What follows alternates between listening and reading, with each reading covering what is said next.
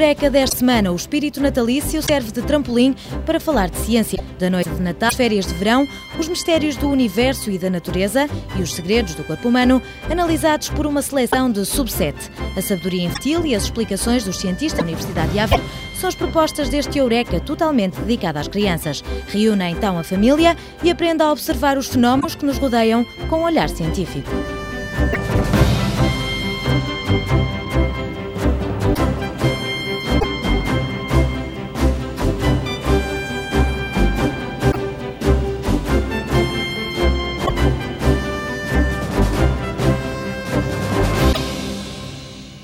Boca em boca, ao longo de milhares de anos, todas as crianças ouviram a história do Natal. Reza a lenda que, montados em camelos, os três reis magos fizeram-se o caminho para entregar as prendas a Jesus.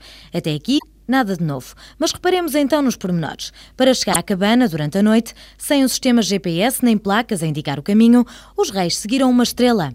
A questão que se impõe é: e se fosse de dia? Afinal, por que é que só vemos as estrelas durante a noite? Vestidas com um bibo azul, as crianças do Jardim Escola João de Deus, em Matosinhos, arriscaram algumas respostas. Porque quando aparece a lua, as estrelas começam a brilhar. Brilham para vir a chuva no outro dia. Quando é dia, as estrelas estão a dormir. Manhã aparecem as nuvens e de noite aparecem as estrelas. Porque de manhã há uma estrela muito grande que é o Sol. De facto, é no Sol que se encontra a solução do problema. A luz que nos chega do Sol é espalhada pela atmosfera terrestre e isto faz que nós, em geral, num bom dia de verão, tenhamos um belíssimo céu azul. Por trás desse belíssimo céu azul, estrelas todas. Portanto, se de repente apagássemos o brilho do Sol, víamos as estrelas. Vítor Bonifácio, cientista na Universidade de Aveiro, revela que fora da atmosfera as estrelas não cintilam. O especialista em temas do universo conta ainda que as estrelas são filhas de umas nuvens feitas de gás e poeira que existem nos braços das galáxias. Estas nuvens entram em colapso. A matéria vai cair, vai ter velocidade, vai aumentar a sua temperatura. E se a temperatura no centro deste disco for suficientemente elevada, pode então nascer uma estrela. E uma estrela nasce quando começa a fazer a chamada fusão de hidrogênio e hélio no seu núcleo. Continuamos de noite e com as crianças do João de Deus e da escola EB1 São Bernardo em Aveiro, seguimos o rastro da lua. Ela às vezes é redonda e às vezes tem outra forma. Quando tem estrelas, ela fica com uma bola. Quando não tem, fica pequenina. Porque ela é bicuda. A lua primeiro está cheia e a seguir está menos cheia num dia. Vemos a Lua porque a Lua reflete a luz do Sol. A Lua tem um movimento de translação em torno da Terra. A parte da Lua depende da posição relativa de nós que estamos na Terra, da Lua e do Sol. Se eu estiver a Lua na direção do Sol, a parte iluminada da Lua está voltada para o Sol. E, portanto, eu não vejo a Lua iluminada. Isto geralmente corresponde a uma fase de lua nova. Vítor Bonifácio decifra também o que é a lua cheia. Temos a Terra e, a 180 graus, temos a Lua. Portanto, a face da Lua está iluminada, continua voltada para o Sol, mas agora também está voltada para a Terra. Portanto, se nós estivermos na Terra, na face que não está iluminada, esta que é a noite, nós vemos a face iluminada da Lua e vemos a lua cheia. Da noite para o dia, nasce o Sol e surge a dúvida: a que distância estamos da estrela do Sistema Solar? O professor de Aveiro tem a resposta. O Sol tem um diâmetro uh, que é aproximadamente 100 vezes o diâmetro da Terra. Mas, mais impressionante do que isto, é quão pequena é a Terra e o Sol comparado com a distância entre eles. Ou seja, se eu alinhasse terrazinhas lado a lado para chegarem ao Sol, Aí eu já tinha que alinhar quase 12 mil terras. Mas os cientistas ainda não têm explicação para tudo. Como nasceu o universo, é fácil. Ninguém sabe. Qual é o tamanho? A resposta correta é ninguém sabe. A ciência ainda não tem uma resposta que possa dizer é esta com confiança. Há várias propostas que tentam explicar as observações. Mas ainda há muito que ver. De volta à Terra para saber como é que as crianças veem o nosso planeta. É que a Terra é redonda. Eu, eu. Porque existem muitos países porque vivem lá abóboras. A nossa Terra é muito pequenina. O que se verifica é que no espaço, um líquido a baixa rotação, com a gravidade, tem a tendência para ficar com uma forma arredondada, como quando a Terra, quando se formou, estava no estado líquido, ao arrefecer ganhou a forma de uma bola de futebol. Descemos a temperatura e damos um salto à zona mais branca da Terra. Qual é que é mais frio, para norte ou para o sul? O norte. Porque tem muita neve. Tem muita neve e, tem, e, e é muito gelado. Tem muito frio e às vezes pode-se fazer bonecos de neve. tem mais? Eu tenho. Espera aí que eu posso. O sul também é, também é frio. Tem as duas partes de gelo. É. As partes tem que ter mais. Mas há uma tem que ter mais, não? Pois. Hum, tem que ter mais uma. Agora qual? O certo é que em ambos o frio é enorme, mas foi no Polo Sul que se atingiu a temperatura mais baixa, em 1983, quase 90 graus abaixo de zero. À boleia da paleta de cores, do branco polar passamos para o azul do céu. Porquê é que o céu é azul? Porque o planeta azul é de Porto. A resposta chega pela voz de Paulo Ribeiro Claro, especialista em Química na Universidade de Aveiro. A luz do Sol, que nos ilumina e que ilumina o céu, tem todas as cores juntas, eh, como aliás se pode observar, por exemplo, no arco-íris. O que acontece é que o ar à nossa volta espalha a luz eh, de maneiras diferentes, espalha mais a cor azul do que as outras. E assim eh, a cor azul fica espalhada pelo céu e dá esse tom azul que nós vemos.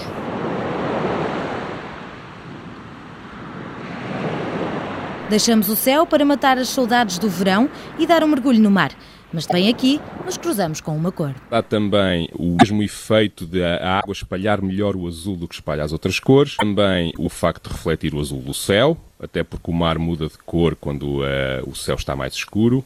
E depois há ainda uma outra questão, é que a água não é totalmente incolor, ou pode não ser totalmente incolor, pode ter uma leve corzinha azul que nós não vemos quando a temos em pequenas quantidades num copo, mas que já se pode começar a ver se tivermos uma piscina ou, claro, se tivermos um lago ou uma. Para os meninos do Jardim Escola João de Deus e para os da EB1 São Bernardo em Aveiro, o mar inspira outras perguntas. Porquê que o mar é salgado?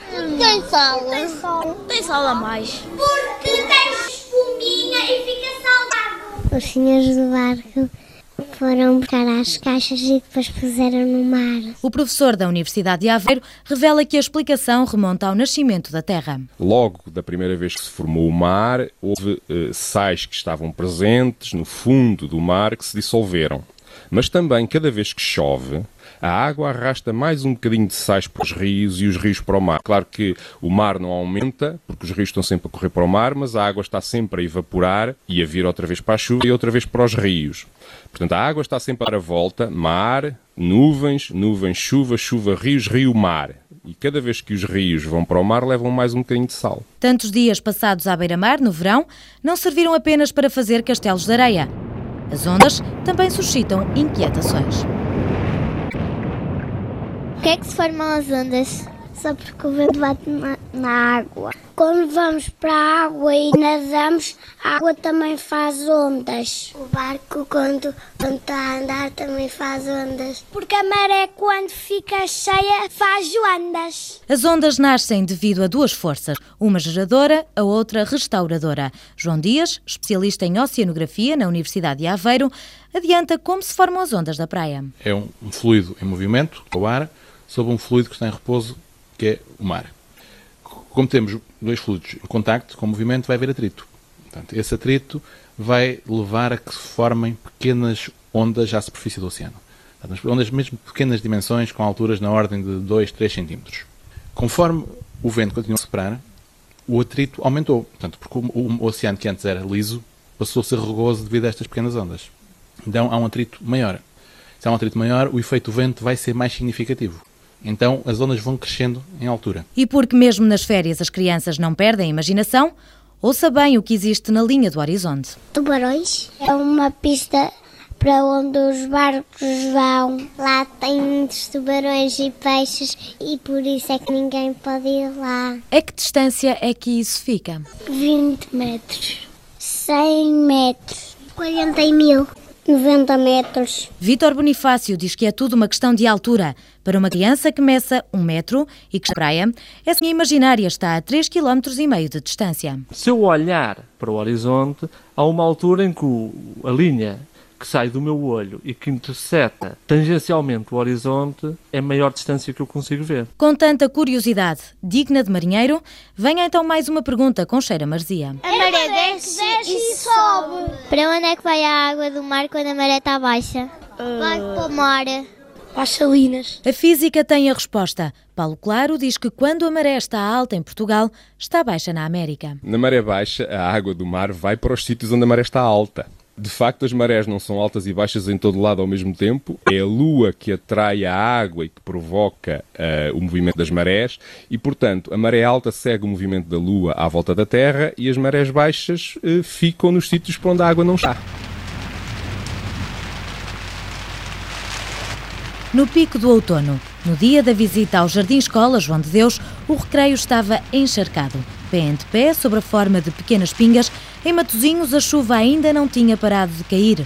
Com cinco anos, os meninos do Biba Azul ensaiavam algumas teorias. As nuvens estão cheias de, de água. Quando o céu está a ficar cinzento, a chuva cai. Primeiro as pinguinhas, depois cai de uma só vez. Pedro Pombo, físico na Universidade de Aveiro, salienta que as poeiras que existem na atmosfera atraem as pequenas partículas de água. Essas partículas de poeira conseguem atrair muitas partículas de água, muitas moléculas, chama-se isto nucleação. E então as moléculas juntam-se todas à volta daquela partículazinha e formam uma gota. Os dias de chuva podem não ser apenas cinzentos, com ar envergonhado, por vezes um arco de cores consegue rasgar por entre as nuvens. Como é que se forma o arco-íris? Quando vem chuva, frio e o sol. Está sol e depois começa a chover e faz o arco-íris. Olha, e onde é que acaba o arco-íris? Na relva, no mar, hum, em Espanha. Uh, até ao fim do mundo. Chamado a responder, Paulo, o químico da Universidade de Aveiro, esclarece as dúvidas. O arco-íris forma quando a luz atravessa muitas gotas de água da chuva, que fazem com que as cores eh, que compõem a luz do sol se separem. Por isso, o, o arco-íris não começa nem acaba. O arco-íris começa e acaba onde os nossos olhos podem ver uh, esse efeito das gotas da chuva uh, a separarem as componentes da luz. Mas nem só a natureza surpreende os meninos. O próprio corpo pode ser uma fonte de perguntas. Às vezes, quando está frio, nós podemos deixar ar de, da boca. Deitamos o ar para fora do óxido de carbono. O ar que sai da nossa boca eh, traz sempre vapor d'água, vapor d'água que vem dos pulmões e da umidade da própria boca. Assim, quando o tempo está frio, esse vapor d'água arrefece rapidamente e forma pequenas gotinhas de água líquida que são exatamente como as nuvens e o nevoeiro. E por que temos soluços? A resposta chega com um sussurro. Nós fazemos xixi nas cuecas. Luís Sancho, professor de Anatomia e Fisiologia da Escola Superior de Saúde da Universidade de Aveiro, revela a justificação para o soluço. São contrações voluntárias do nosso principal músculo da respiração, que é o diafragma. É um músculo que separa o tórax, a zona onde estão os pulmões, do abdômen, onde a barriga, chamemos-lhe. E por alguma razão, que também não sabemos muito bem porquê, ocasionalmente começa a ter algumas contrações rítmicas. Algumas ideias apontam que seja uma, uma, perturbação da respiração, como por exemplo quando comemos depressa demais. O pescar dos olhos também intriga gente de palmo e meio. Porquê é que precisamos anos? Porque quando os olhos estão cansados de estar aqui, aqui em cima piscam. Quando acabamos de dormir, eles piscamos muito olhos por causa das remelas. Permite-nos eh, fechar os olhos, portanto, proteger os olhos de algo que os esteja a agredir e permite também espalhar a lágrima. Estamos constantemente a produzir lágrima e essa lágrima é espalhada pelo pestanejar, lubrificando e limpando também alguma areiazita que possa ter entrado. O vento é um meio de transporte destas poeiras. Pedro Pombo adianta que o ar não consegue estar parado. O vento movimenta-se de zonas onde há muito para de zonas onde há pouco. E o que é isso, vento? É, são massas de ar. Portanto, nós não temos o ar distribuído da mesma maneira. Temos zonas onde há muito ar e pouco ar. E onde o ar está muito apertado, ele move-se para as zonas onde tem mais espaço. Apesar de o sentirmos, ele não mostra a cara. Perguntamos então às crianças quanto é que pensam que pesa o ar. Mais leve que uma pena. Também digo. Dois quilos. Eu acho que o vento Pesa 40 quilos. A verdade é que existe uma enorme coluna de ar em cima da nossa cabeça que varia com a altitude. Ou seja, essa coluna é maior à beira-mar do que na Serra da Estrela. Contas dos cientistas revelam que, em média, o ar pesa 10 toneladas por cada metro quadrado de terra. O professor do Departamento de Física da Universidade de Aveiro explica por que é que não sentimos este peso. Fora da atmosfera não há ar, não é? no espaço não há ar, então aí a pressão é zero. E portanto, eu, se aí a pressão é zero, nós há pouco vimos que o ar tem tendência a ir de onde há muito para onde há pouco. Então o ar que está aqui em cima de mim tinha tendência a ser todo chupado e subir para a atmosfera, porque lá não há nada. Ele não foge por causa da, da, da atração da Terra. E essas duas forças equilibram-se e nós não sentimos o peso de, desta questão. Porque se não existe, existisse essa força para cima, o ar esmagava-nos completamente. Mais um exemplo de que nem tudo o que parece é. Afinal, o ar tem peso, as estrelas também estão espalhadas pelo céu durante o dia e a água não é incluída mas antes ligeiramente azulada. Fica então provado que, para compreender os fenómenos do universo e da natureza, o senso comum e a sabedoria popular são péssimas enciclopédias. É na ciência que encontramos a explicação para tudo o que nos rodeia, porque nada é por acaso. À semelhança dos filósofos, os cientistas vivem sempre à procura da verdade e teimam em manter-se fiéis à idade dos porquês.